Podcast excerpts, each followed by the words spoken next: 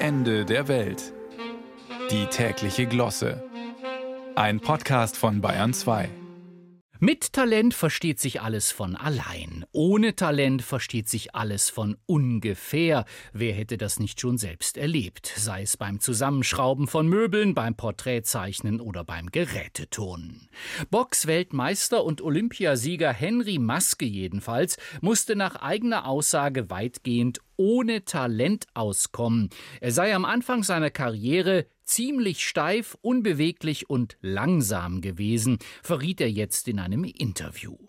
Aber wir wissen ja vom französischen Maler Edgar Degas, dass es nicht darauf ankommt, mit 25 Talent zu haben, sondern mit 50. Dann nämlich entdecken Betroffene in der Regel, dass Begabung ihre Grenzen hat, Dummheit aber nicht, was einerseits tröstlich, andererseits beunruhigend ist. Denn auch mit noch so viel Anstrengung kann ja niemand talentierter werden, dümmer allerdings jederzeit.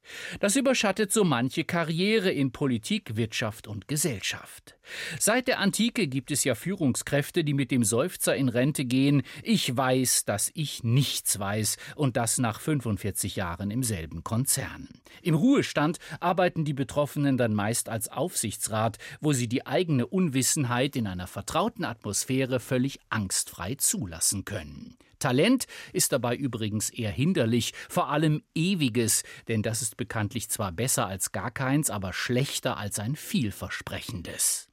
Womöglich hat der Dichter Jean Paul deshalb mal behauptet, bei Mangel an Talent sei es besser zu reden als zu schreiben, was in Fernsehtalkshows allerdings deutlich mehr beherzigt wird als in Aufsichtsräten. Wie auch immer, Talent kommt von innen, Wissen kommt von außen. Hier wäre für Entscheidungsträger also eine halbdurchlässige Bekleidung gefragt, die verhindert, dass hochkarätige Talente auf Nachfrage im Regen stehen. Mit anderen Worten, wer seiner Begabung was Gutes tun will, schützt sie vor äußeren Einflüssen. Achten Sie auf die Angaben des Herstellers. Einer guten Membran können auch ein Schauer von 10.000 Millimetern Selbstzweifel nichts anhaben, und selbst Dampfplauderer können weiterhin absolut trockene Bemerkungen machen. Talent hin oder her.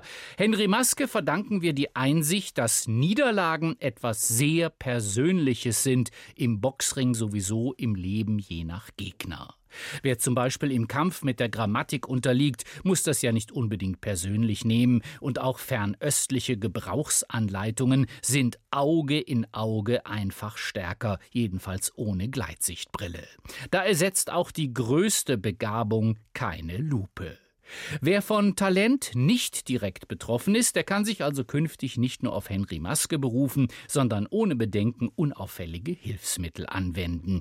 Dann ist es vielleicht möglich, von weitem talentiert zu sein, was den meisten völlig reicht. Aus der Nähe wirken Talente fast immer kleiner als auf Fotos, vor allem neben ihrem Lebenswerk. Damit sind wir dann aber nicht mehr bei Henry Maske, sondern bei Richard Wagner.